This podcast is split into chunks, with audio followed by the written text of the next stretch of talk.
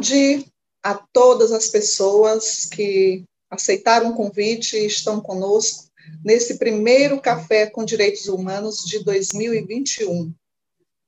Café com Direitos Humanos, 37 anos de MST, ações solidárias em tempos de pandemia. É com muita alegria que a gente inicia 2021 é, dialogando sobre a atuação desse importante movimento, movimento que tem dado uma grande contribuição no Brasil na reforma agrária, na luta pela reforma agrária, mas não só reforma agrária, pensando distribuição de terras, não é, mas é, combatendo o latifúndio, produzindo alimentos saudáveis, construindo solidariedade no campo e na cidade. Então, é com muita alegria que a gente é, dialoga com companheiros é, do MST nesse primeiro café com direitos humanos. Eu destacaria para nós da sociedade três importantes motivos para a nossa alegria, né, pelo prazer que a gente tem é, nesse primeiro café com direitos humanos de 2021 uma, um primeiro grande motivo para nós de alegria é que no dia 11 de dezembro de 2020, nós fizemos um importante reconhecimento do papel, da atuação, da trajetória, do trabalho do MST no contexto pandemia, é, fazendo reconhecimento e valorizando ações de solidariedade realizadas pelo movimento nesse contexto de pandemia. Então, junto com outras iniciativas, né, é, nós premiamos, nós da Sociedade Maranhense de Direitos Humanos, premiamos o movimento dos trabalhadores rurais sem terras por essa iniciativa. Um outro grande motivo para nós de alegria, para celebrar aqui nesse primeiro café com Direitos Humanos de 2021 com a MST, é pela sua atuação histórica, a sua contribuição histórica. Há 37 anos, esse movimento constrói vida, vida no campo, constrói luta por direitos, constrói uma importante atuação na conquista de direitos para inúmeras famílias nesse Brasil afora.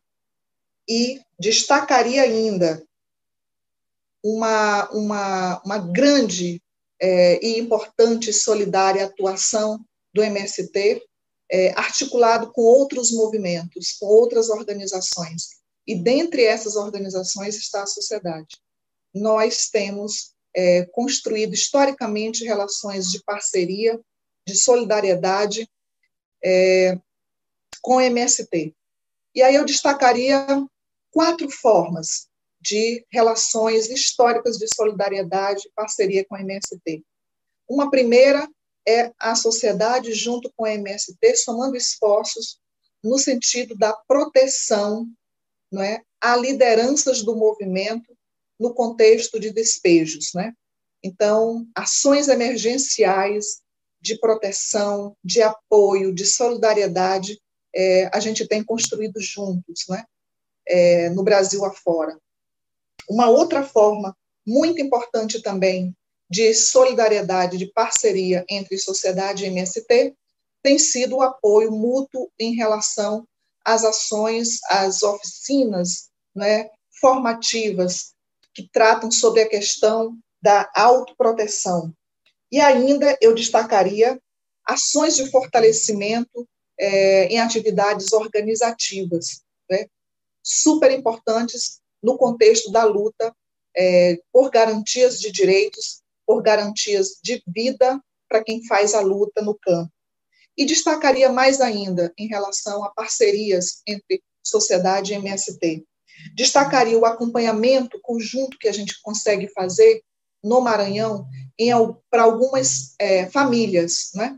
famílias é, que lutam, que estão no contexto da luta por direitos, por reforma agrária, enfim, por condições de vida e de trabalho e de produção de alimentos no campo maranhense.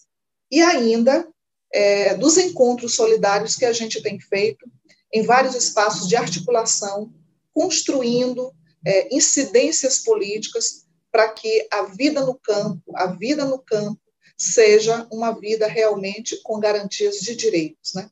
Então, para nós da Sociedade Maranhense de Direitos Humanos, é assim uma alegria, é?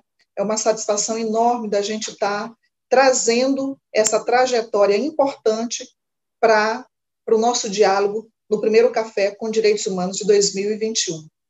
Então, para conversar conosco, para dialogar conosco é, sobre esse tema, 37 anos de MST, ações solidárias em tempos de pandemia, nós convidamos o Erivan Hilário, né, que é do setor de educação do MST, que é de Brasília, vai dialogar conosco sobre esse tema e, se, se as condições permitirem, né, a Tiliana Bruneto, que é do Mato Grosso do Sul, que é da Coordenação Nacional do MST, ela também participará desse diálogo conosco.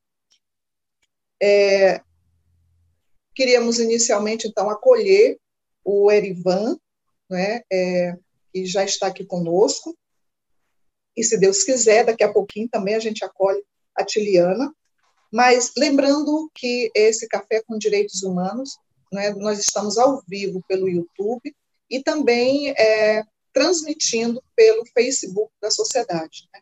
Então, é, você que participa conosco é, desse café, pode também participar desse diálogo. Né?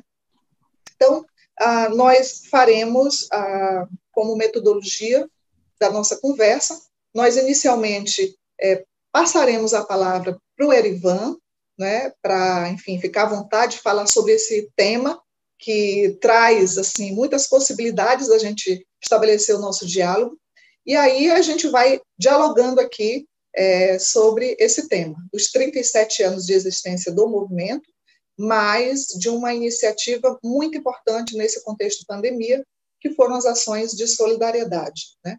Então, agora eu passo a palavra, então, para o Erivan, é, que, enfim, 10, 15 minutos, a gente vai aqui dialogando e vamos dialogar também com quem está participando conosco do café. Tudo bem, Erivan?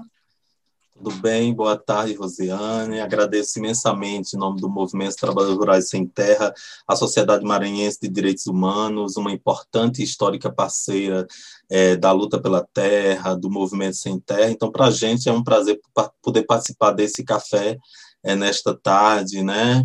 Nesse dia 19 de janeiro, aí com tantas notícias né, interessantes surgindo, como a questão da da vacina para o nosso povo e tantas outras coisas. Então, para mim é um prazer. Eu estou falando desde Brasília, moro em Brasília, mas eu sou nordestino, sou, sou lá de Pernambuco e tenho aí desde estou nesse nosso movimento sem terra desde os 13 anos de idade. Digo que mais da metade da minha vida, tudo que eu sei, tudo que eu aprendi, é, se deve à luta do movimento dos trabalhadores rurais sem terra. Então, para mim é um prazer estar aqui com contigo, vocês que estão nos acompanhando, então vamos fazer esse bate-papo. Bom, falar do MST, né, como eu já falei aqui um pouco, é falar da minha própria vida, né?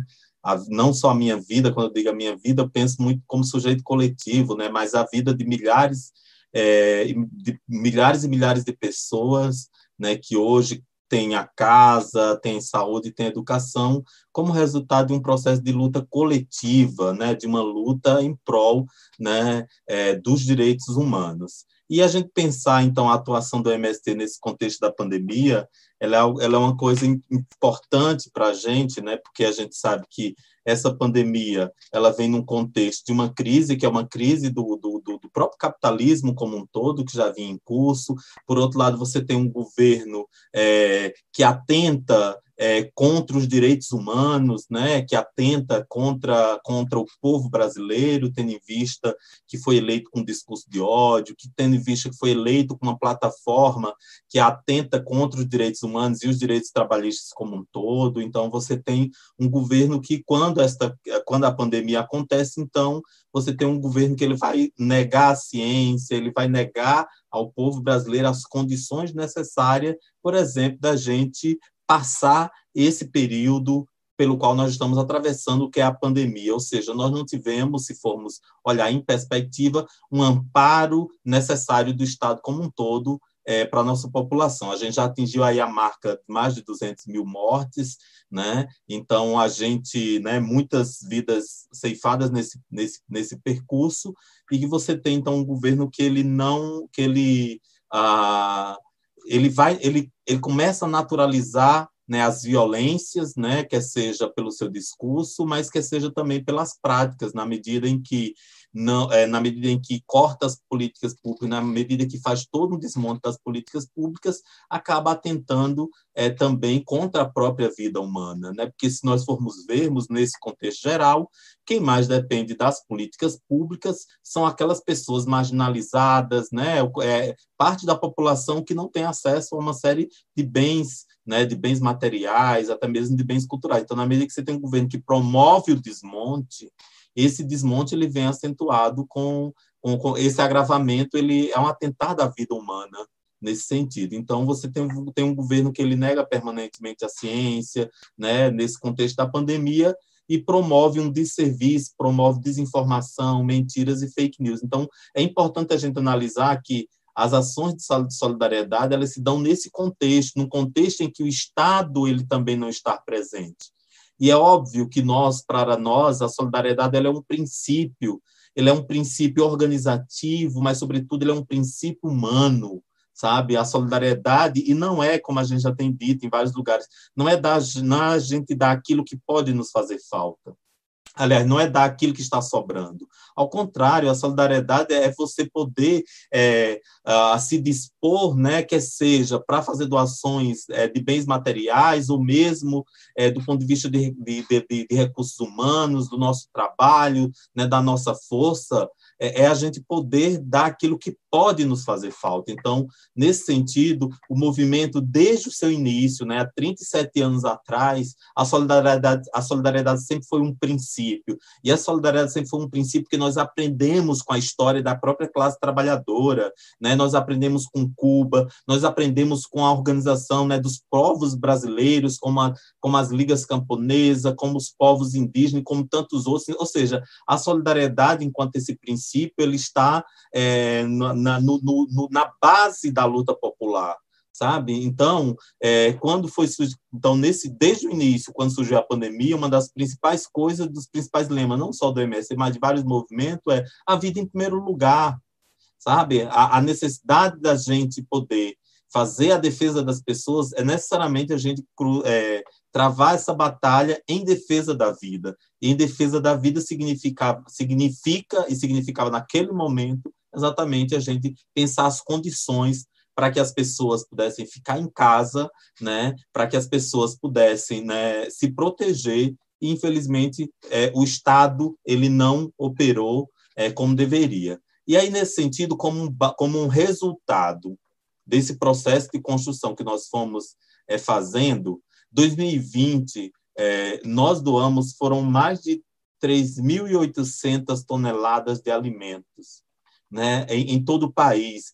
Foram mais de 700 mil marmitas solidárias que nós é, doamos, né, no país como um todo, muitas experiências, né, é, foram surgindo no interior do movimento, organizando nesse, nesse, nesse processo de relação com, sobretudo com o público urbano, né? assim, com, com as periferias. Então, estabelecer, estabelecer essas relações, estabelecer é, esses processos de solidariedade foi algo fundamental para nós, porque, como eu disse, já está faz parte do DNA do movimento, né? E, e, e, essa coisa da solidariedade ela não começa na pandemia, né? Do MST. O MST, por exemplo, é, tem brigada no Haiti, né? Num processo de trabalho é, voluntário de solidariedade com o povo haitiano há muitos anos, né?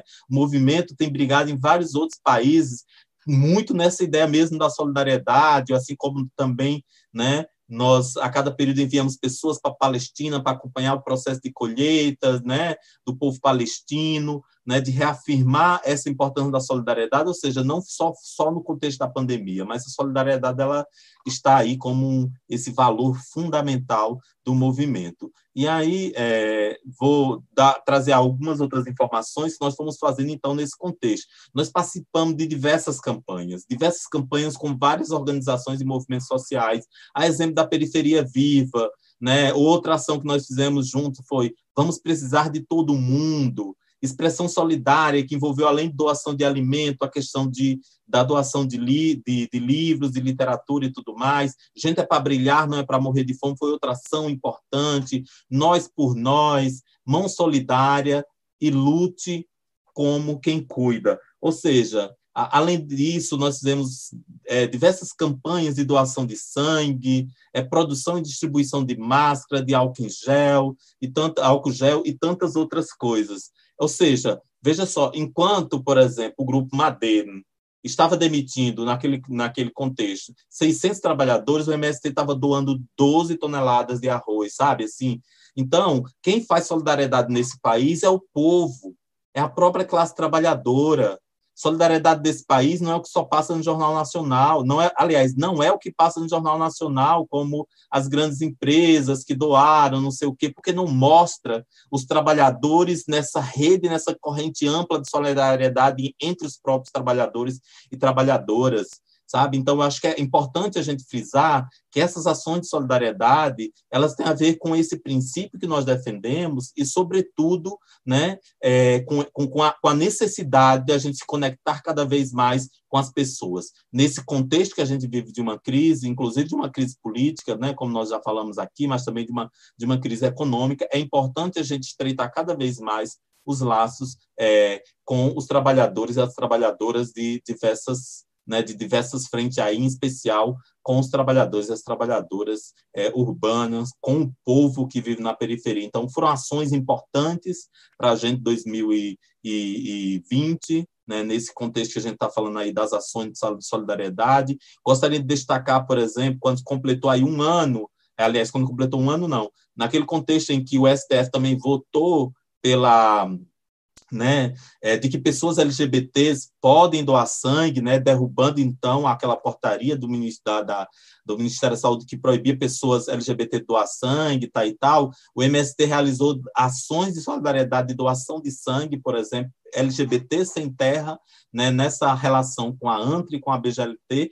por exemplo, fizeram né, doação de sangue em várias cidades desse país. Então, nós estamos falando que a solidariedade é um princípio da nossa organização e que a gente tem que exercê-lo permanentemente, independente do contexto que nós estamos vivendo, o contexto que nós estamos vivendo, existe cada vez mais ações nossas, né? Mas que essas, a, a solidariedade é um princípio da nossa organização desde a, desde a sua fundação. Então, de maneira geral, tentei trazer aqui alguns elementos e muito bom, Erivan.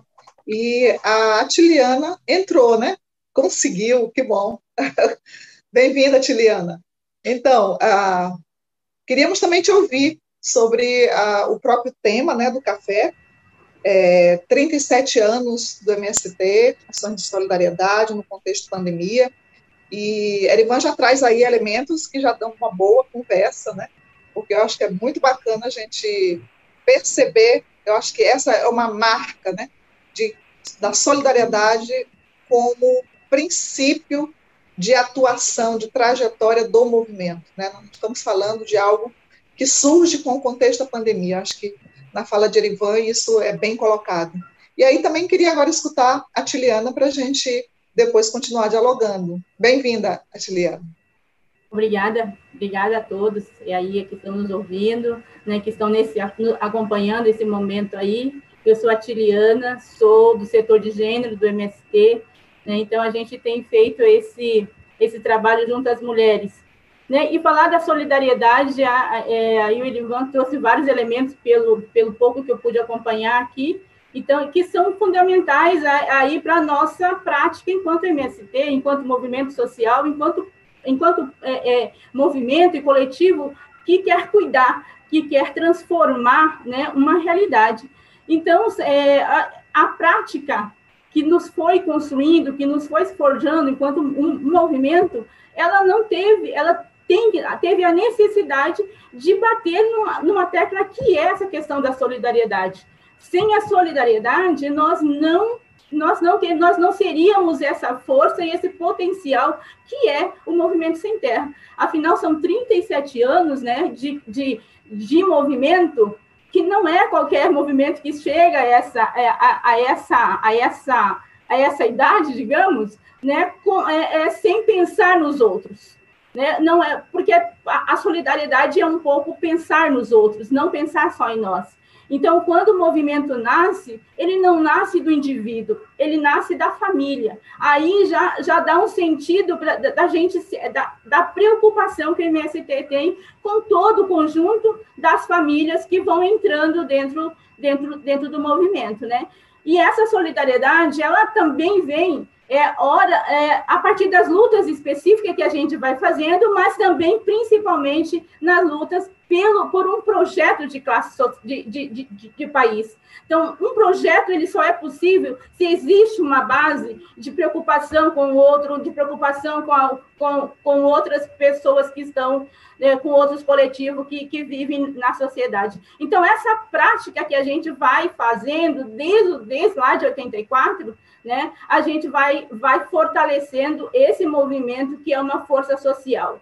É, então, e aí, a partir da, da, da, definição dos nossos objetivos também, eu não sei se o Edivan colocou, mas eu quero também é, é, refletir em cima deles, porque os nossos objetivos, quando definimos, ele não nos fez únicos, ele já nos fez uma complexidade de um movimento que não queria só a, a, a, as conquistas para o campo, mas ele pensou também na cidade. Então, é, na, na, na, na capacidade de nós, enquanto trabalhadores rurais, sem terra, com essa identidade, mas na busca de uma, de uma, de uma da democracia pela terra, né, de uma reforma agrária popular nos últimos tempos, é uma, uma, uma forma da gente atingir os outros, porque a transformação social ela não é só para nós, né? Ela é para o conjunto da, da sociedade. Sendo assim, nós, é, a, o tema da solidariedade, como ele Ivan colocou ali, ele é permanente entre nós. Ele imprimir, ele, é, é, ele tem que estar é, como princípio, como prática constante é, nesse, nesse processo de romper as cercas né, da opressão, da exploração, né, da, da, é, da de construção de defesa dos nossos direitos enquanto sujeitos sem terras, mas também da classe trabalhadora. Eu acho, esse é o, é, a gente tem muito baseado as ações do, do MST, em especial nesses últimos, nesse último ano que foi 2020, que foi muito ruim e muito é, de calamidade mesmo, né, para a sociedade brasileira, né, da, é, de, de muitas perdas, que a gente não pode também dizer que foi só agora na, na pandemia, né? Essas percas. A gente tem frisado bastante que, essa, que a pandemia ela veio foi é, é, é, mostrar né, todas as nossas dificuldades enquanto, so, enquanto sociedade brasileira. Então, o que já vinha acontecendo, ela se aprofundou nesse momento e nós nos vimos ali, após o grandioso encontro das mulheres sem terra, né, é, em uma pandemia que achávamos que ia ser aquele 40 dias, né? Toda a classe trabalhadora achava que ia ser 40 dias, né? E aí a gente esperou os 40 dias passar, todo mundo se cuidando bastante. Contudo, como foi, como foi o Ivan já falou, mas também vamos é, reforçar, foram aparecendo é, de forma avassaladora o coronavírus em nossa vida. Então, foi matando, foi é, é, é, é, mostrando todas as mazelas que a gente tem na, na, na sociedade brasileira, mas também como é uma, uma doença do mundo, no mundo. Né? E aí apareceram os vários, vários uh, direitos que, que, que, a gente foi é, percebendo né? e, a, e, a, e, a, e a ação que, que nós teríamos que fazer é necessariamente urgente né, na, na, naquele momento. Então, ah, nós deparamos com, com coisa básica que a gente achava que estava resolvido no Brasil, como a questão da água, nós vimos que a maioria do nosso povo não tinha isso, né? não, tinha, não, não tinha água é pra, não é para lavar a mão, a gente diz é só lavar a mão com água e sabão, né? Ah, toda vez que mexeu em alguma coisa, lava a mão. É, é, e, e, mas as pessoas não tinham esse acesso, então isso ficou muito escancarado. E com isso também, né, a gente logo percebeu um outro, um outro processo importante, né, que é essa questão da falta de comida a falta de comida, a falta do que comer do povo, e a gente vê o, o desgoverno que, está, que estamos vivendo, né? e ele mostrou que não é o governo do povo, porque ele deixou o povo passando fome, ele deixou, ele deixa né, muito a, a desejar com relação à, à, vida da, do povo brasileiro. Então, esse governo, a gente tem, é, é, tentamos várias é, formas de, de, de, socorrer mesmo aqueles que mais necessitaram. E aí eu acho que a gente entrou num, num mundo muito é, favorável a, a, que a gente pudesse praticar aquilo que a gente está se desafiando a fazer enquanto, enquanto trabalhadores rurais, que é a produção de alimentação saudável. De imediato ali, acho que a gente pode trazer um pouquinho ali o encontro nacional nós já fizemos o Encontro Nacional das Mulheres com muita solidariedade, porque já havíamos um, um, um, desgoverno com relação a isso. E aqui eu quero, em público, dizer muito obrigada à sociedade maranhense, né, de que, que nos apoiou com bastante é, é, é, é, firmeza e confiança naquele, naquele processo. E já naquele encontro, então, houve uma solidariedade interna e externa né, nesse processo. E, e, a, e a interna foi de que as mulheres trouxeram muita comida para esse para o encontro. E desde aí a gente é, colocou essa vontade de produção de alimentação saudável para poder é, é, mostrar que a reforma agrária é sim uma, uma, uma forma da gente poder diminuir as, as a, a, a fome, e diminuir a, a, a pobreza, diminuir, é, é, melhorar as condições da, de vida do povo, do povo, brasileiro. Então, desde então, a gente começou aí, depois aí de, de, da gente refletir junto é, com os outros movimentos, faltamos aí um, um, um campo da solidariedade que veio é, desse que eu não vou repetir muito, foi aí o que o Edivan falou, que aí a nossa unidade com, os outros, com as outras forças sociais foi muito importante, né? e aí garantiu várias atividades, várias ações que de fato fizeram solidariedade, porque a gente tem debatido e, e, e, e colocado um sentido de solidariedade. Solidariedade não é o que te, não é doar o que, te, o que te sobra, mas aquilo que você pode dividir com os outros. Né? Aquilo que de repente também pode fazer falta para falta você, mas naquele momento existem pessoas que estavam necessitando mais, mais do que você da, de, desse algo. Então, esse sentido de solidariedade que a gente tem buscado conduzir, tem buscado é, é, dizer nesse processo aí da pandemia, é, no, no, né, nesse, nesse período complexo que a gente viveu. Eu acho que a outra coisa importante que a gente tem que trazer nesse, nesse, nesse período que foi aí o 2020 para nós, né, é o debate importante que a gente teve com relação à violência contra as mulheres. Que a gente não ficou só na violência contra as mulheres, mas a gente quis trazer todo o enfoque da violência do capital no, é, para, com os corpos e com os territórios que foi aí essa, essa, esse debate que nós construímos na, junto às companheiras, que é, é, as mulheres sem terra contra os vírus e as violências. Claro que nesse, nesse bojo aí não ficou sujeitos LGBTs, as crianças, os idosos, porque foi um momento de, de vida da população que a gente viu que o aumento da violência estava, estava, estava real, né? De, e, e, e, isso foi afetando muito é, a, é, esse campo da, da sociedade. Então, construir ações que vai pensar o povo, que vai pensar a vida do povo, foi o nosso, e, e é o nosso legado, talvez, digamos, né, Ivan, de, de, de manter o MST com toda a força que ele, que, que ele tem, né?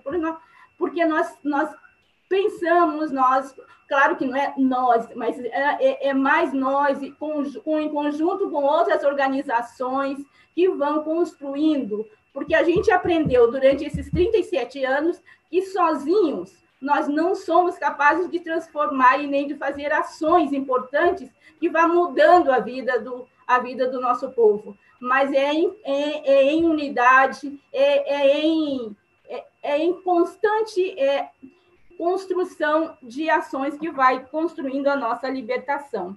Então, acho que é, é, é isso que a gente vai né, construindo é, dentro nesse, nesse processo da solidariedade. É, e aí eu só queria, para finalizar um pouquinho esse, desse, nessa parte, de dizer que nesse período, né, a solidariedade, né, esse sentido de solidariedade que nós pensamos, nos fez aproximar da periferia das cidades. E isso foi fundamental nesse, nesse período, que foi muito aprendizagem. Houve uma, uma solidariedade recíproca, né? De, de, que nós fomos às periferias, né? levar as máscaras, levar a alimentação, levar a marmita. Então, tudo isso, nós fizemos essas ações, mas também nós recebemos muito aprendizagem. E a gente tem acumulado esse processo que é importante para o movimento sem terra, né, nesse sentido de construir esse, esse tema. Então, a solidariedade nos fez aproximar mais da cidade, né, da periferia, e, e, e, dos outros movimentos, né? Porque também a solidariedade passa pela, pela, pelo fortalecimento dos nossos, dos nossos da, da força de esquerda, do campo popular, mas isso também a gente tem é, é, é, conduzido bastante no nosso, no nosso movimento. Acho que assim, a, o, o Erivan já falou várias ações, mas eu queria lembrar lá bem antes né, da, de, de 2020, porque a solidariedade que, a, que nós praticamos, ela, como eu já disse, ela não, o MST não existe se não for construído por um, por um processo de solidariedade. Mas antes, bem, a, a gente lembra da, da das limpezas da, da, das, das, pequenas cidades, onde havíamos, é, de acordo com os prefeitos, nós fomos para essa cidade fazer limpeza. Né? Nós, nós, já, nós já estivemos em muitas é, organizações que cuidam de pessoas com deficiência, pessoas com AIDS, de várias organizações, nós vamos fazer limpeza. Né? Lá no começo desse tema de inserir a solidariedade, de, de fortalecer a solidariedade no nosso, no, no nosso conjunto. Né? Não é só as lideranças que precisam ter esse sentido de solidariedade, mas todo o conjunto né, do movimento foi, foi garantindo esse, esse processo. Então, acho que, que esse solidarizar-se é muito mais do que doar, né? É aprender, é ensinar, né? Nesse nesse nesse processo da, da vida, né? Do, do, dos povos que nós defendemos. Um pouco isso por agora. Obrigada. Por agora. É, dando uma olhadinha aqui nos comentários, né, que a gente já está recebendo aqui, bem bacana, porque algumas pessoas já dizendo, enfim, é, Paulo Mariante, saudações ao MST, a luta é para valer. É Inês Pinheiro, viva a luta, viva a solidariedade da Venezuela aos povos da Amazônia. A Maria de Lourdes Carvalho dizendo: quero aqui parabenizar a todas as famílias é, MST, são pessoas de luta, do MST são pessoas de luta. Inês ainda, solidariedade é um princípio. O MST tem a solidariedade dos povos, do campo e da cidade, quando se coloca em marcha pela reforma agrária. Durante esses 37 anos de luta, tivemos a solidariedade da SMDH e tantas outras organizações que nos ajudam na construção do sonho da terra livre. É, dando continuidade, acho muito bacana, porque assim, tanto o Erivan quanto a, a Tiliana colocam, acho que essa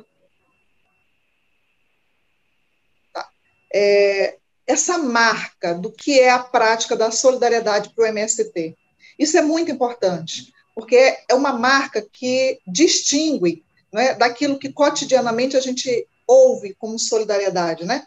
Então, acho, ouvindo vocês, assim, lembrava muito de, da, do que, do que se faz em termos de movimentos, né? Acho que é muito interessante porque é isso que nos, nos faz diferentes, né, nessa luta. Então, solidariedade como prática organizativa, que articula iniciativa, que articula organizações, que promove cuidados, que é princípio permanente do movimento, que promove o partilhar, né? que extrapola as fronteiras do campo, né? aquilo que seria uma, uma abrangência né? de atuação do movimento, é, que sinaliza para perspectivas né? do cuidado com a vida e do cuidado com a vida no campo e na cidade. É, e aí, a, tanto o Erivan quanto a Tiliana colocaram, e isso me chamou muita atenção, é, e, e me, me, provocou aqui para uma questão. Né? É, normalmente, geralmente, os movimentos que fazem a luta por reforma agrária é, são reconhecidos né, por uma visão, é, eu diria, muito torta é, sobre realmente o alcance do seu, do seu trabalho, da sua finalidade. É? é? muito comum a gente escutar é, referências a quem faz a luta no campo como vagabundos, como ah, aqueles que promovem desordem, aqueles que promovem invasões, não é? é isso por conta da luta das pessoas para garantir um direito que é um direito humano básico, que é o direito de morar, de trabalhar, de produzir. Então, a gente que está nesses acompanhamentos a várias comunidades que lutam no campo, a gente escuta muito isso e é muito frequente eles comentarem isso conosco. Né? É, eu fiquei aqui me perguntando, Erivan e Atiliana, como foi esse contato com as periferias urbanas, né? Porque é, como foi recebido essa como foi recebida essa solidariedade de uma organização que tem grande importância para a luta da reforma agrária, mas por outro lado também sofre muitas ameaças, muitas perseguições, muitas criminalizações. Como é que foi essa aproximação com esse público que não é o público que acompanha de perto a luta do MST? Eu queria que vocês falassem sobre isso e provocaria também a Tiliana numa coisa que ela disse, que é o seguinte, que nesses contatos, nessas aproximações, é, vocês também é, doaram, mas vocês também receberam. E tu falaste, inclusive, em aprendizados. Eu queria também que na fala de vocês, vocês pudessem também dar um destaque para isso. Né? Os aprendizados que a prática da solidariedade, que não é de 2020 apenas, né, é, mostra, né, é, traz para quem está nessas ações de solidariedade promovidas pelo, pelo movimento.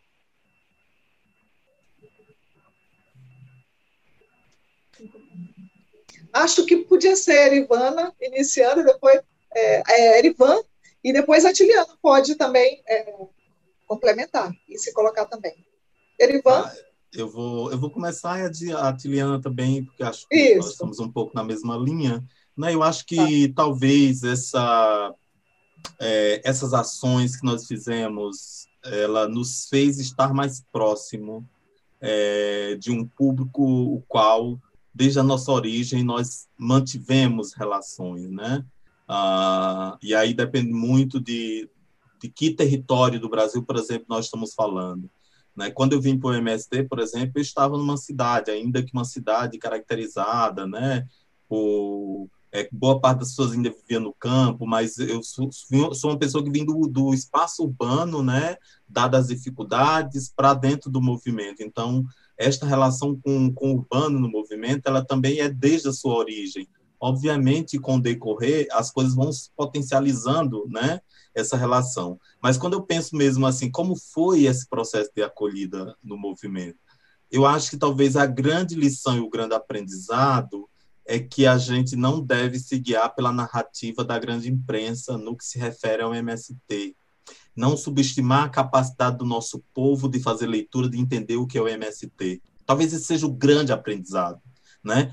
É, a grande mídia que responde aos grandes interesses empresariais desse país né? Ela cria uma visão deturpada do MST, ela cria uma visão estereotipada do movimento, não consegue mostrar a grandeza no mundo do, do, que, que é esse, esse MST, quer seja em termos de extensão territorial do ponto de vista da sua atuação, quer seja da grandeza da produção, do seu projeto educativo, do seu debate sobre gênero e diversidade sexual e tantos outros elementos. Então, acho que talvez o grande aprendizado dessa, dessa relação é de que, ainda que a grande imprensa que responde, que responde aos interesses, aos grandes interesses empresariais, inclusive do empresariado rural, ela tenta construir essa imagem do MST, mas quando nós chegamos na periferia, nós chegamos como povo, porque é isso que nós somos.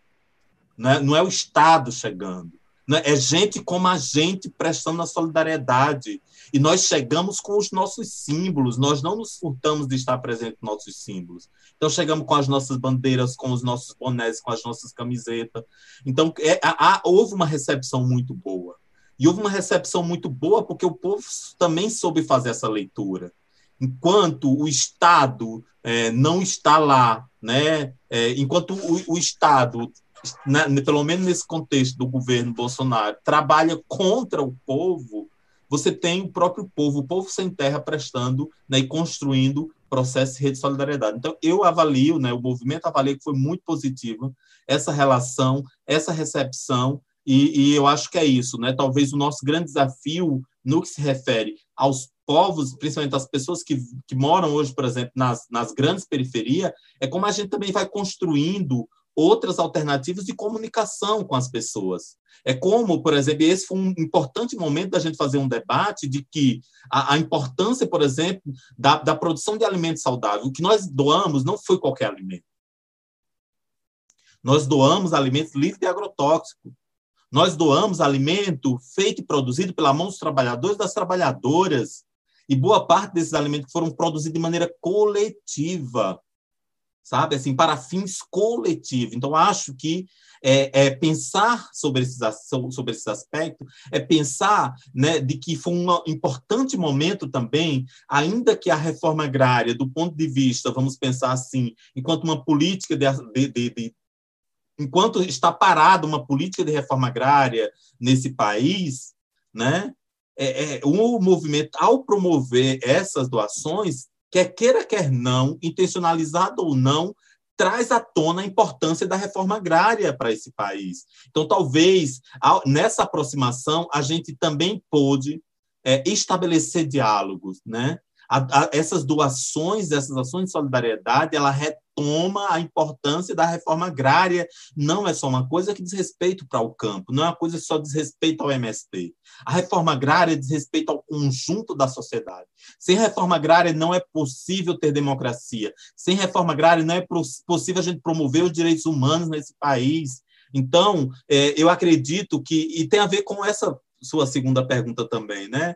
É, o que vocês receberam, né? Tipo, o que é? Não é, não, é óbvio que não é, uma, não é uma relação de troca, mas nós podemos dizer também que nós recebemos, né? E o que nós recebemos é, é, é, é sobretudo, é essa resposta do povo brasileiro, essa disposição do povo brasileiro em, em, em querer construir, um, sabe assim, condições de vida melhor, né? Então, eu finalizo pensando muito que talvez o grande legado para dentro e também pensando para fora do movimento, seja a retomada do debate sobre a reforma agrária popular.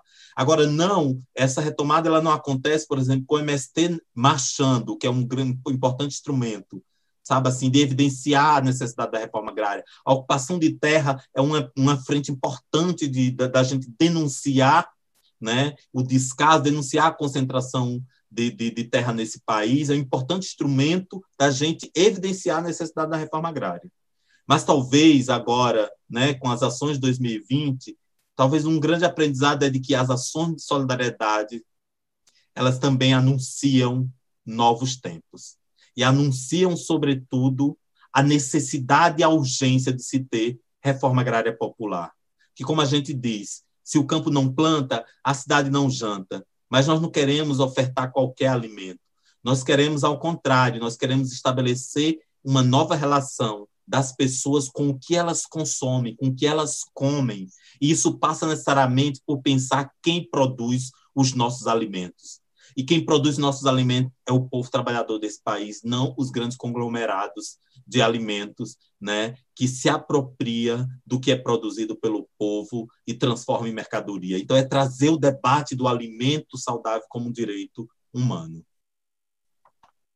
Bacana. Atiliana?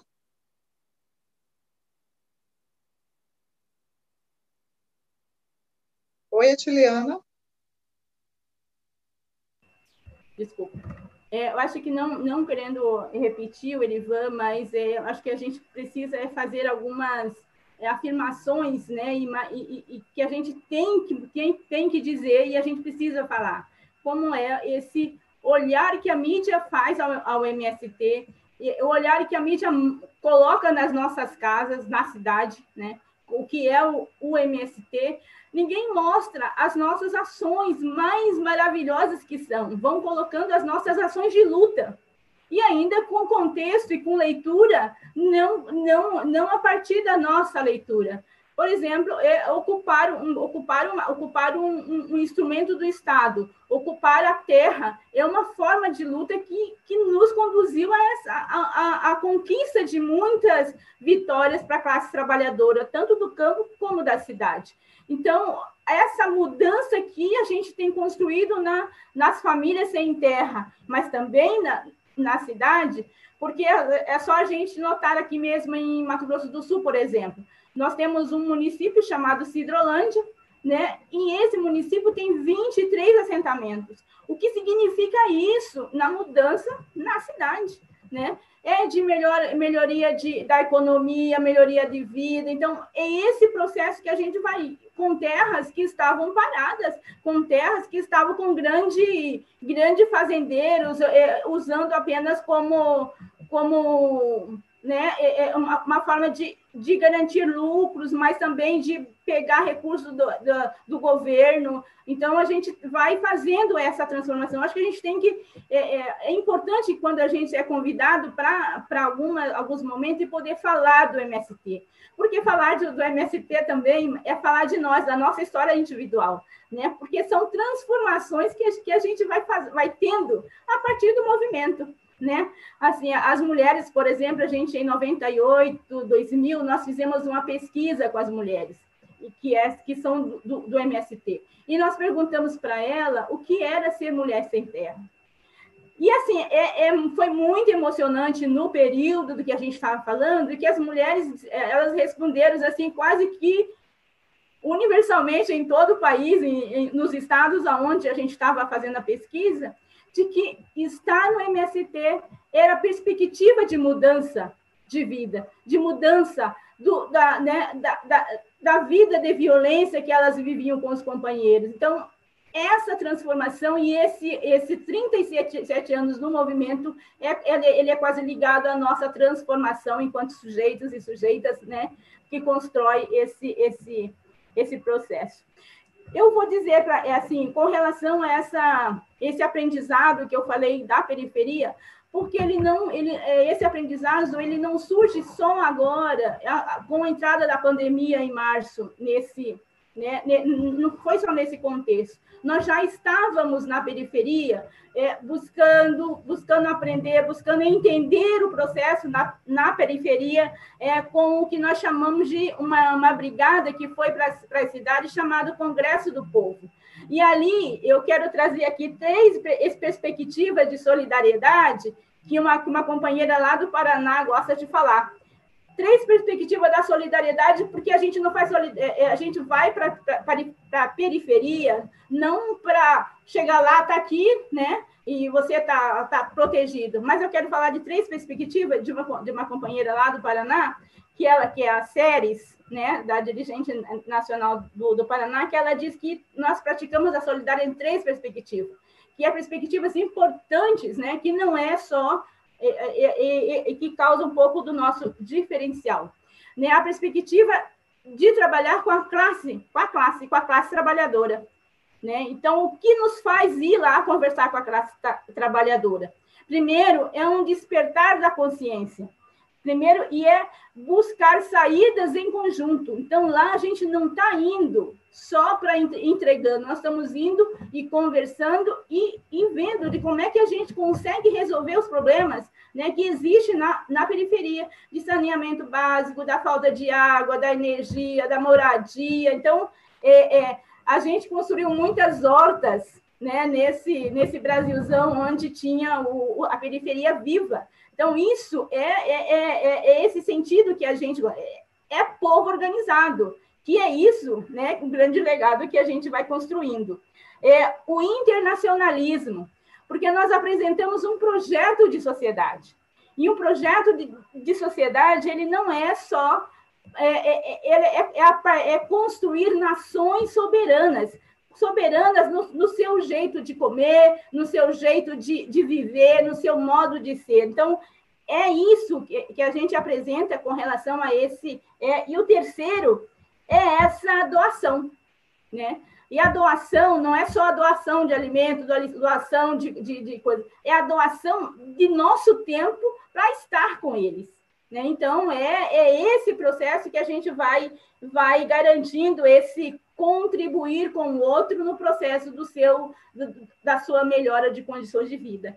Acho que a gente vai, vai, vai colocando isso e a gente tem, acho que a gente não tem nenhum medo de, de dizer de que o MST, por conta de sua prática, dos seus valores e princípios, Claro que não, não, vamos dizer, ah, o MST está tudo aí, está é, tudo certinho. Não, nós temos muitos desafios a, a vencer a, ainda, né, dentro, para chegar aquilo que nós queremos, que é a transformação social.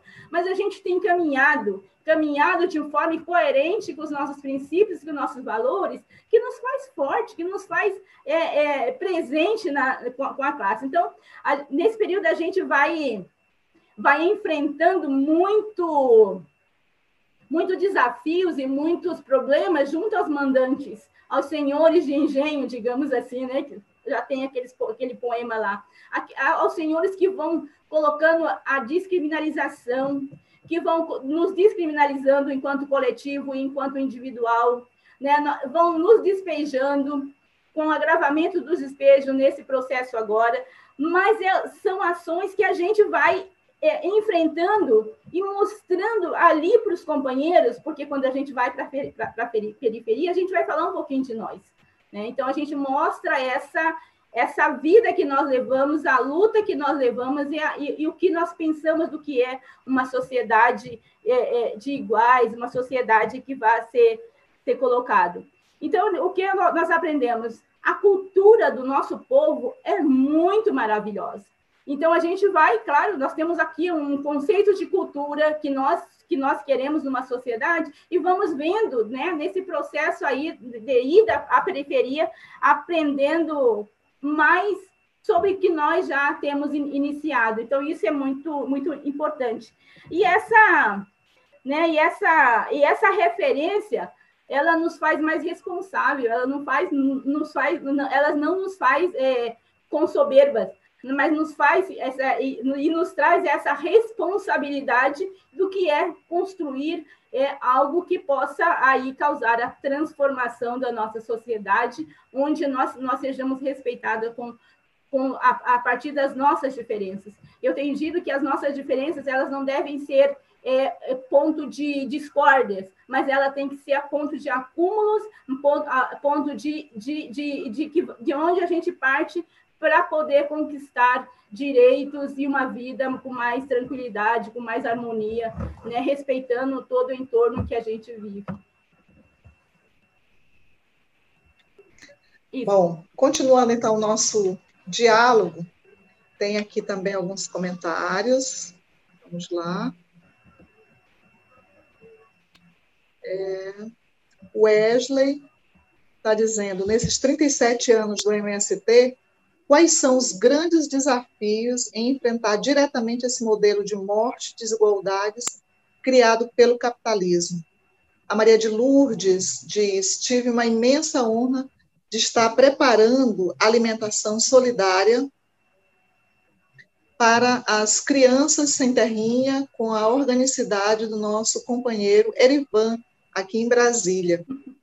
É, também é, acho que tem uma questão, tem duas, eu queria fazer duas questões, para além dessa do Wesley, né, que é o seguinte, é, o Erivan colocava ainda há pouco, né, que é a prática da solidariedade nesse contexto da pandemia é, também anuncia novos tempos, né, e anuncia a urgência, né, é, do debate sobre a reforma agrária popular. É, acho que esse é um tema que a gente pode é, fazer a conexão com a atualidade do movimento é, dos trabalhadores rurais sem terra, né? Então, pensando os 37 anos, eu queria que vocês agora também, nas falas, pudessem também é, focar mais nessa atualidade e na necessidade desse debate, né? É, teve uma plenária popular que nós tivemos a participação do Marco Barata e ele colocava justamente é, esses desafios, né? Colocados por essa questão, né? Nós estamos num momento assim de extremo aprofundamento, de extremo aprofundamento das debilidades, dos desmontes, né? Da política de reforma agrária, é, também da política de reconhecimento dos territórios étnicos, né? E, e o Marco falava, então, que é, uma saída para essa situação, ele dizia, a gente está defendendo a reforma agrária não nos moldes do que nos levou lá na década de 80 a pensar na criação desse movimento, mas, né, e aí essa, essa a marca aqui do que a gente está chamando de popular, eu gostaria que vocês é, trouxessem isso com mais força na fala, né? É, de que reforma agrária nós estamos falando, né? E qual a atualidade desse debate, né? É, que o movimento, inclusive, propõe, né? E aí, já trazendo também como fio essa questão que vocês estão colocando, né? É, quando a gente fala da questão da reforma agrária, é, conectada com a questão da produção de alimentos e alimentos que promovem saúde, né? Esse é um, um aspecto, acho que foi ainda há pouco a, a Tiliana que colocava, né, de que nós estamos falando de um aspecto que pode ser um facilitador, né, nesse diálogo também com o urbano, com a cidade, né? Nós não estamos falando da produção de alimento, qualquer que seja a produção de alimento, nós estamos falando de uma produção de alimentos que promove saúde para as pessoas, né? alimentos saudáveis. E produção de alimento que está sendo feita, é, lembro bem dessa fala do Marco Barato, que ele dizia: produção de alimentos que está sendo feita em terra que antes foi grilada, que antes foi ocupada é, pelo agronegócio. Né? Então, aqui a, a, o link né, com a questão da reforma agrária e com a importância da reforma agrária. Então, que eu queria também que vocês também é, trouxessem mais isso. E, por fim, isso que a Tiliana coloca aqui, né, dos muitos uh, desafios que se tem ainda, né? Acho que o Wesley já toca, eu acho que essa questão que eu estou colocando aqui já conecta com a, a, pergunta que o Wesley também coloca, né? Os desafios frente a esse modelo que promove a morte no campo e na cidade também. Então, queria agora que vocês trouxessem um pouquinho mais sobre a atualidade, né? Dos 37 anos do movimento. Aí podemos começar agora invertendo, né? A Tiliana e depois Erivan. Certo. Erivan pode complementar mais aí. é, então, é, o que, que é essa prática e essa anunciação né, do que, a, que, a, que a, o que é essa reforma agrária popular agora, né? Porque antes a gente falava em reforma agrária popular. Eu acho que, primeiramente, a gente tem que entender o que, que é reforma agrária para nós, enquanto o, MST, o que, que é. Né? A reforma agrária é só a conquista da terra? Não, a reforma agrária não é só a conquista da terra, porque nós entendemos que a conquista da terra ela não basta para causar a essa grande mudança que nós que, que, que, a gente vem construindo é, durante esses 37 anos, né? Então, reforma, a, a, conquista da terra é a democratização da terra, é libertar a terra para que ela possa cumprir sua função social, sua função de produzir alimentos, de dar lazer, de dar beleza, né? Porque a gente vê nesse mundão aí muita terra estragado, sem árvores, sem todo desmatado, né, que a gente que a, que a gente presencia aí nesse nesse Brasilzão. E nós tivemos muita perca de floresta esse ano, né, que passou. Então isso é isso é conquistar a terra significa democratizá-la, libertá-la para que possa contribuir, para que a gente possa usufruir daquilo que ela pode nos dar. E aí a reforma agrária é, é vai se complementando a essa conquista. O que, que é reforma agrária para nós e para que ela possa de fato ser efetiva? Né? É dar condições de vida digna ao nosso povo. E o que é vida digna? É a gente ter saúde, é a gente ter uma casa boa para morar, é a gente ter espaço para para poder se divertir, para poder de um espaço de lazer, né? É garantir a escoação da nossa produção e é garantir produção, né? Em especial que é, assim, a gente tem dito nos últimos tempos que é a nossa principal tarefa na atualidade, que é produzir alimentos. E não é qualquer alimento, é, como Erivan colocou, são alimentos saudáveis. Saudáveis e aí eu trago aqui um pensamento das mulheres sem terra, de que aí para a gente poder fazer interlace aí com, com, com debate de gênero no, no movimento, as mulheres nos, nos, últimos tempos as mulheres sem terra têm dito que produzir alimentação saudável não se não se produz é, alimentação saudável em relações doentes. Então é esse além de, de, que é que é a produção de alimentação saudável e é isso que a gente quer tem colocado e tem construído no interior do movimento, mas também ido para fora. Então, reforma agrária popular é garantir essa vida digna, é garantir essa vida, não é uma, uma vida de, de que eu coloco é, é, é, de, de como é que eu coloco? Acho que de soberba, de muitas, né, de, de muitas coisas, mas aquela vida que a gente vive de forma que nos satisfaça né, nos, nos satisfaz como ser humano, que a gente tem ali uh, o direito de ir e vir, que a gente tem o direito de se divertir, que a gente, né, são esses vários direitos que a gente vai colocando na reforma agrária popular. E a gente coloca, é, coloca esse, essa reforma agrária popular, ela só vai acontecer se houver de fato uma participação do campo e da cidade. Então, a reforma agrária popular, o popular é essa construção em conjunto com o campo e com a cidade. Então, não é uma reforma agrária só para o campo, é construída para todos os sujeitos e sujeitas que estão é, aí né, na, na, na cidade é, e, e, no campo. E a gente estende aí, utilizando o, o linguajar da via campesina, que a gente tem estende a essa reforma agrária popular para, para os povos do campo, das florestas, das águas, né? onde a gente vai aí colocando, porque não existe a luta pela terra, na minha concepção, eu acho que no, no conjunto do, do, do, do, MST, sem reconhecer as lutas que anteviram a nós.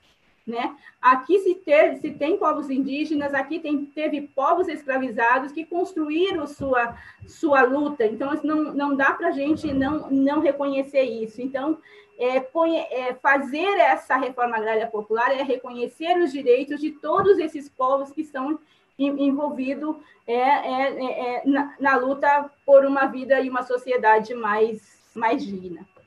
Então, eu vou trazer aqui, acho que um pouco isso, que é dessa, dessa prática da solidariedade, no que é esse anúncio dessa reforma agrária e essa sociedade que nós queremos. Né? Então, acho que e essa conexão com a, com a cidade, é, nós, nós basicamente quando tocamos aí nessa produção de alimentos saudáveis, sem violência, sem. Né? Eu acho que a gente tem apontado bastante nesse período. Né? E aí a gente, se a gente for ver é, nessa, é, nessa questão da, né, da ocupação do, do, do agronegócio, nós, nós temos muitas terras que foram, vou trazer aqui de Campo Grande, de Mato Grosso do Sul, por exemplo, a terra do lado da Itamaraty. Essa, milhares de hectares de terra que era de uma pessoa só. E agora se produz muito alimentos, muita vida, né? Se a gente passa por lá, já a diversidade já está, já está recuperada, se recuperando, né? E a gente vai buscando essa, é, é esse, né? Esse contrapor a esse modelo, né? Que é o modelo de morte implementado pelo neoliberalismo e, e, e, esse governo tem colocado muito em prática. Eu, vou, é, eu acho que os, os desafios que a gente aponta para esse momento, enquanto MST, né, eu acho que o Wesley fez uma pergunta interessante, é, primeiro, é a primeira nossa é, é de alimentação. Né? Como garantir alimentação para o nosso povo? Esse é o nosso grande desafio, porque ele não depende só de nós. Não basta nós, trabalhadores rurais, querermos plantar. Nós precisamos enfrentar um governo que ele tem que passar. Nós não conseguimos fazer isso sozinho, né? Porque nós não temos condições disso.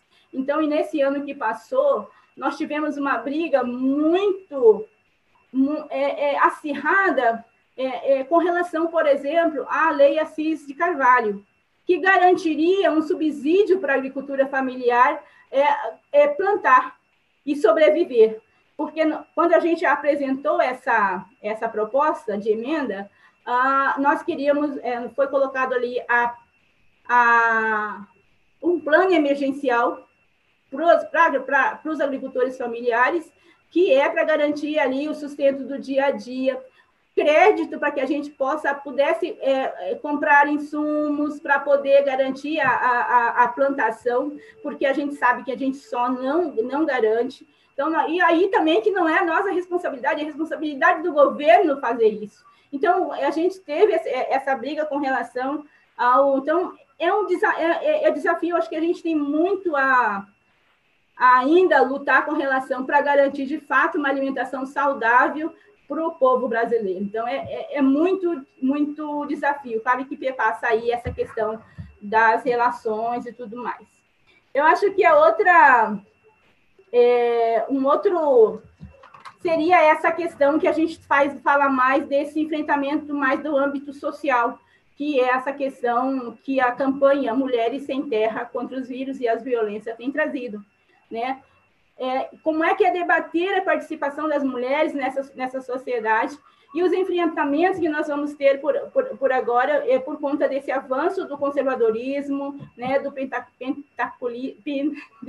pentecolismo. Então, como é que a gente enfrenta isso? E isso a gente vai enfrentando, colocando na pauta essa questão da violência contra as mulheres, do feminismo, do enfrentamento do debate de gênero. Não é fácil você ser mulher ser LGBT, ser negro, ser indígena nessa, nessa sociedade. Então, a violência é muito forte de todas as formas que a gente imagina. Então, acho que a gente tem, tem um grande enfrentamento com relação e específica à violência aí contra as mulheres, contra os LGBT negros, nessa questão racial e de feminismo e, e diversidade.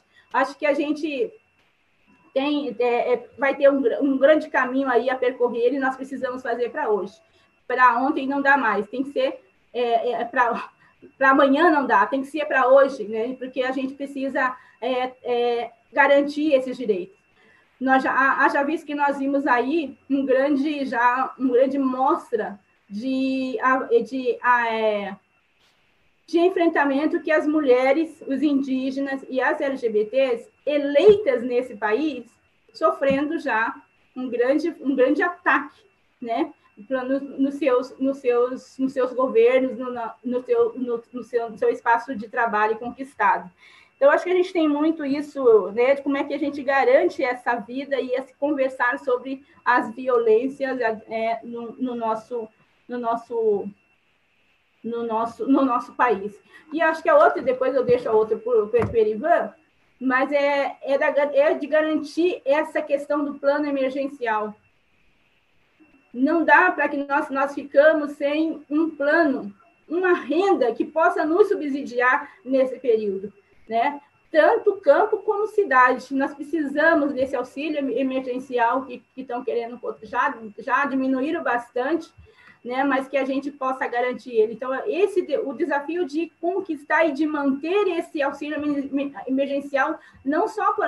Tem, tem, nós temos um período ainda muito grande para enfrentar é, de, de miséria, de, de, de, de, né, de aprofundamento dessa crise, que a gente vai precisar, precisar de, de contribuição de algum, de, de, algum lugar. Então, que o auxílio emergencial venha para a família brasileira, mas que também venha para subsidiar essa questão da agricultura familiar e que a gente possa ter muita comida na mesa do povo brasileiro para que a gente não volte apesar da FIAN já ter dito que em, em março do ano passado a gente já voltou 10 anos de, de, de, de falta de fome, né? Então, de milisabilidade e tudo mais. Então, mais que a gente avance para aí, que as nossas famílias tenham um, uma comida na mesa nos três períodos, ao menos. Obrigada. Erivan?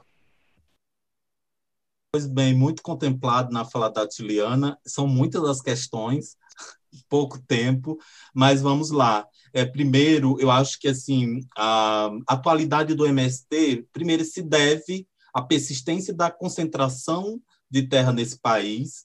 Uh, o Brasil, como a gente sabe, ele é campeão de concentração de terras no mundo e onde estão os maiores latifúndios.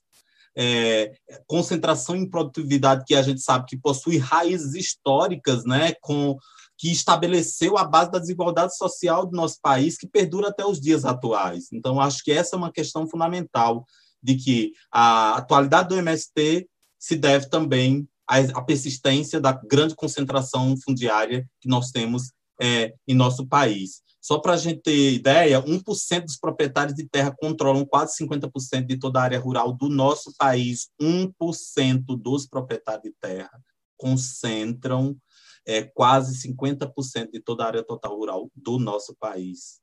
Então, a gente não pode esquecer. Essa talvez seja um dos principais fatores que não, não é possível pensar a reforma agrária se não pensar em democratização da terra. A terra é algo fundamental. Por isso que o MST se vale da ocupação de terra como um dos principais instrumentos de luta e democratização da terra. Bom, hoje o MST, que tem mais de 400 mil famílias assentadas em, em, em 24 estados do país com o DF, mais de 120 mil famílias acampadas ainda à espera de obter a conquista da terra, é, e se dá também nesse marco né, que a própria Tiliana colocava e que você problematizava a importância da reforma agrária popular, né, de que o Marco Barato falava. Né, não, nós não estamos atrás mais de uma reforma agrária aquela, aquela clássica que pressupõe apenas a divisão da terra, tudo mais. Né, o próprio capitalismo, tal como ele se configurou no, no país e, e como ele se projetou no último período, faz com que a gente repense a reforma agrária e por isso que a gente coloca esse termo popular, né, de que uma reforma agrária popular feita pelo pelo povo, né, é, num contexto em que há, obviamente, uma relação e que ela também tem que ser favorável do ponto de vista de você ter é, no Estado né, pessoas comprometidas também com, com o processo de reforma agrária popular, e nós dizemos que o processo, a reforma agrária popular é um processo de construção, e que nós estamos gestando essa reforma agrária popular nos últimos 37 anos, não, não, não surgiu de agora, né? É, tem a ver com o acúmulo do movimento, e passa por onde? Obviamente, a terra é um elemento central da reforma agrária popular, e quando a gente diz a terra, a gente fala da democratização da terra. Um outro elemento, repensar a matriz produtiva, que passa por onde? Pelo debate da agroecologia, como nós já, já colocamos aqui. E quando a gente fala de agroecologia, a gente está falando de novas relações sociais, produtivas, né? De, de, da produção de alimento, não só livre de agrotóxicos, mas livre, por exemplo, de trabalho escravo, livre do patriarcado, sabe? Livre das opressões. Nós estamos colocando que não é só produzir por produzir, nós estamos falando de um processo que envolve relações humanas, relações com a natureza, relação entre as pessoas, né? A necessidade da construção de uma outra cultura nessa relação com a natureza e com a produção de alimento. Então, não é só a produção. Quando a gente fala de matriz, uma nova matriz, não falamos só da, da, da dimensão produtiva.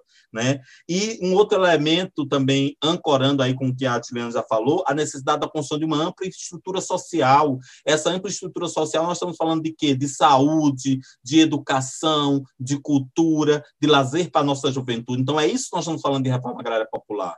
Né? Por isso que a gente incomoda tanto a elite desse país quando o povo trabalhador, por exemplo, ocupa a, a, a universidade pública para acessar conhecimento, né? mas também para levar seus saberes, para ressignificar né, o conhecimento histórico e volta para suas comunidades fazendo processo de transformação nessa relação com o seu próprio povo. Por isso que isso incomoda muito, na medida em que, por exemplo, a gente conquistou nos últimos anos o Programa Nacional de Educação na Reforma Agrária, que foram mais de 190 mil pessoas escolarizadas. Então, isso incomoda, porque é o povo se capacitando, é o povo dominando o conhecimento, dominando técnica para mudar as suas vidas, para mudar a realidade. Então, é isso que nós estamos falando de infraestrutura social, sabe? É, e aí eu penso assim, alguns desafios é, que já estão colocados. Obviamente, passa também por uma unidade que não está só no campo agrário, mas está também no campo da esquerda como um todo. A necessidade da gente poder é, construir um processo de educação política do conjunto da sociedade. E quando a gente fala de educação política, nós estamos falando né, de, de, dessa educação que discute é, os problemas reais do povo, mas, sobretudo, constrói com o povo as saídas e as soluções. É preciso politizar o povo. E quando a gente fala de politizar o povo, é, são vários os caminhos, né?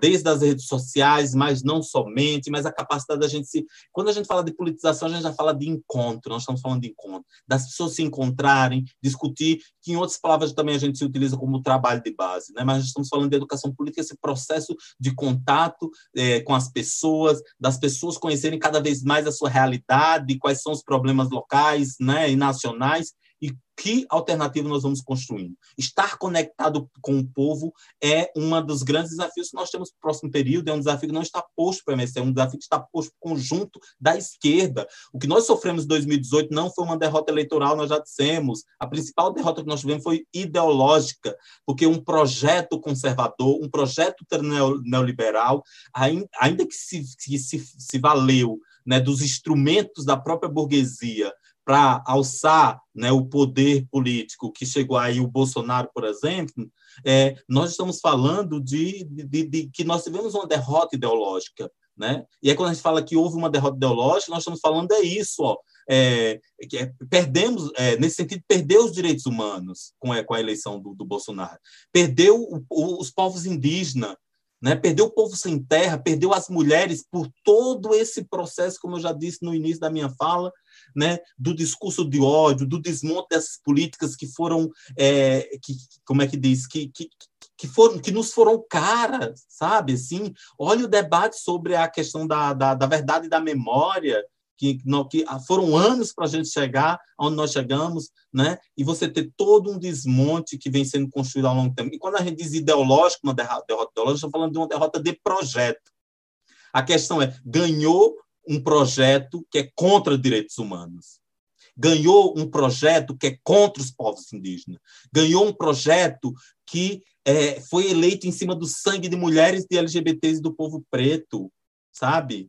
Porque o nosso projeto é oposto, o nosso projeto é o projeto de direitos humanos. Então, eu acho que o desafio está posto para além do MST. Né? Porque, veja, a questão da reforma agrária está parada, mas o MST não pode olhar só para si e dizer porque a reforma agrária está parada, nós não temos mais o que fazer. Não, nós temos uma responsabilidade junto com o conjunto da classe.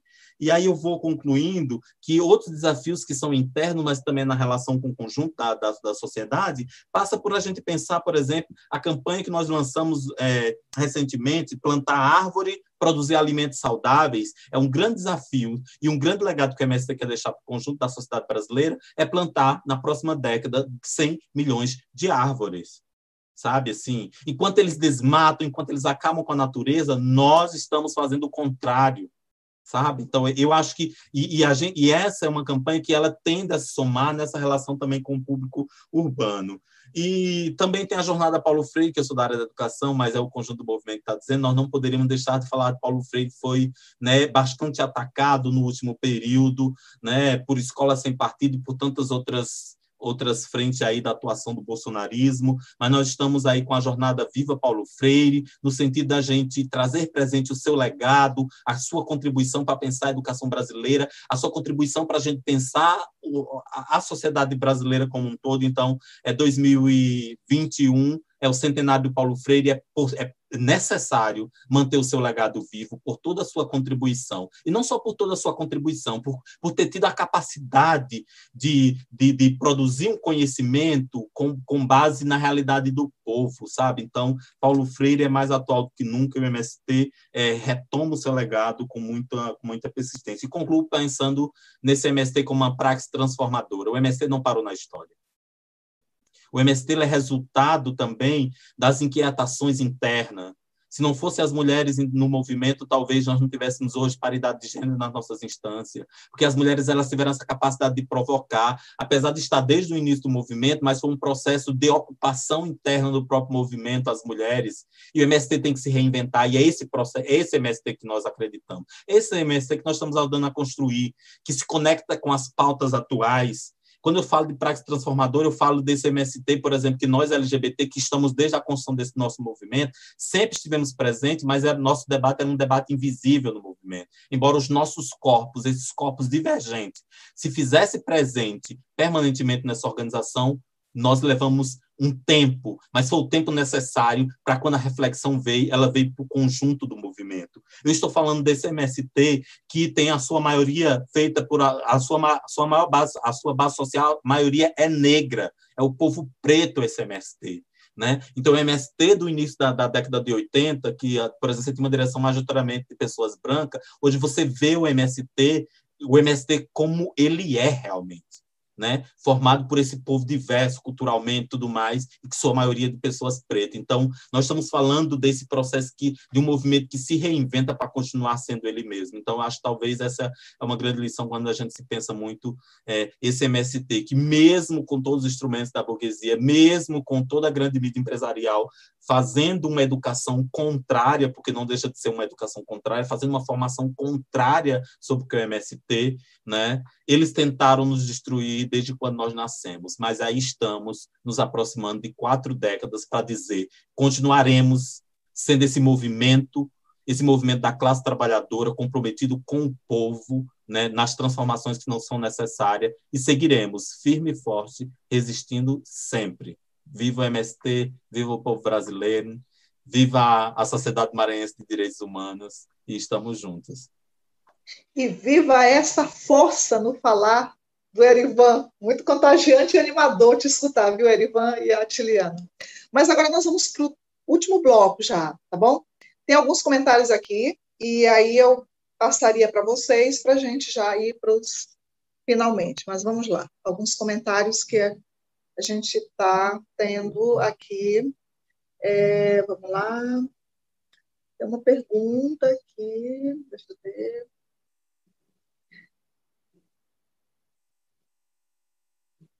A Jucimara está dizendo: solidariedade não é, não é caridade, não doamos o que sobra, partilhamos o que temos. E aí vem uma pergunta da Jucimara: como a sociedade civil pode contribuir com o MST nas ações solidárias.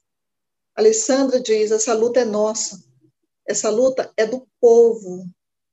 É só lutando que se faz um Brasil novo. Viva o MST!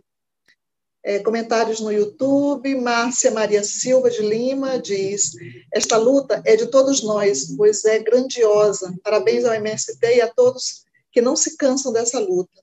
Noeci Salgado diz, ela fala de Vitória da Conquista, Bahia, é nós na luta, parabéns pelo evento, valeu MST, 37 anos. Patrícia Cristiana, MST, essa luta é para valer. É, então, nós já estamos aqui nos finalmente, e aí tem uma perguntinha lá da Jucimara, né? Que eu acho que é aquela pergunta que deve ser respondida para animar outras pessoas também a se engajarem, a se articularem nessas ações de solidariedade. Como é que faz para outras organizações também se somarem ao que o MST vem fazendo? É, e aí, com essa pergunta, vocês é, respondem, mas também já vão ali fazendo as considerações finais, tá bom? Podemos começar com a Erivan, então, e depois Vamos para a Tiliana. Erivan. Bom, na verdade, eu acho que a gente, de certa forma, né, acho que várias questões, a gente agradece muito, né, o pessoal que aí acompanhou a gente, né, nesse debate, né, são, são várias questões.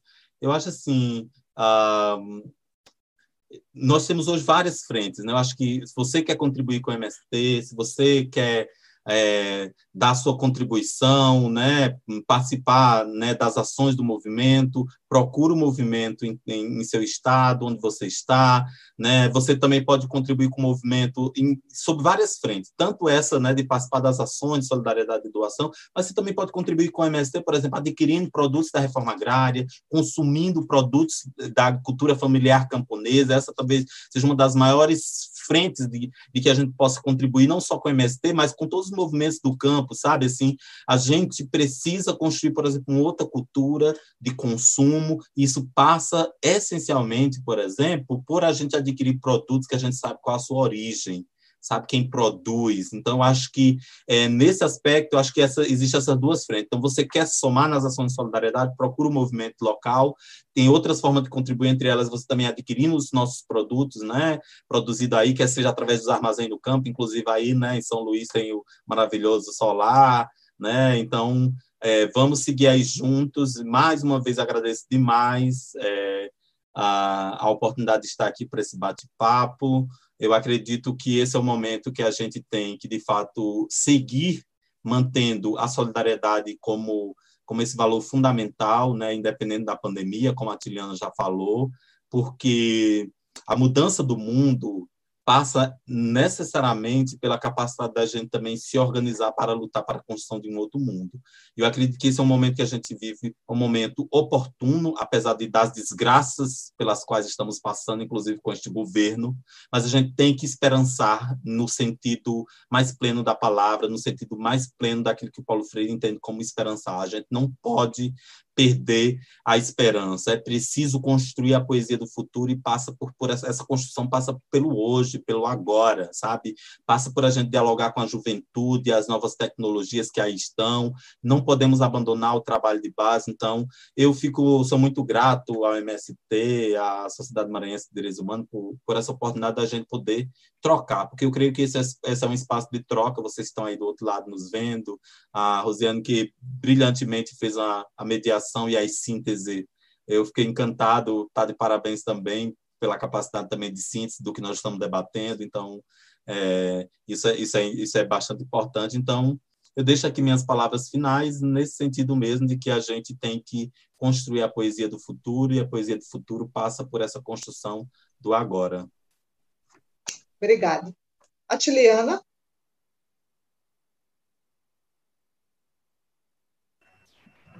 Bem, é, assim, parece que é um tempo grande, né? Mas é, é, um tempo que corre de uma forma assim, quando a gente começa a embalar, né? Então parece, aí acaba, a gente fica com o sentimento de querer mais. E assim, é esse sentimento que nos leva a cada dia mais poder esse, falar do MST com quem nós nos chamamos, porque como eu já disse, nós falamos do MST porque falar do MST não é falar do MST, é falar das nossas vidas, do, do, do, nossos, do nosso processo né, de construção que a gente vai vivendo né, no interior e do, no exterior através dos desafios que vão nos colocando. Né? Então, acho que é isso. É, e, e, dizer que, assim, contribuir como, com o MST é isso que ele disse, né? É, é ver aí como é que a gente é, nos nossos estados, nos nossos municípios, lá no acampamento, no, assenta, no, no, assentamento, procurar a organização do MST e ver como é que a gente vai é, adquirindo os nossos produtos, fortalecendo uma agricultura familiar, de agro, agro, agroecológica.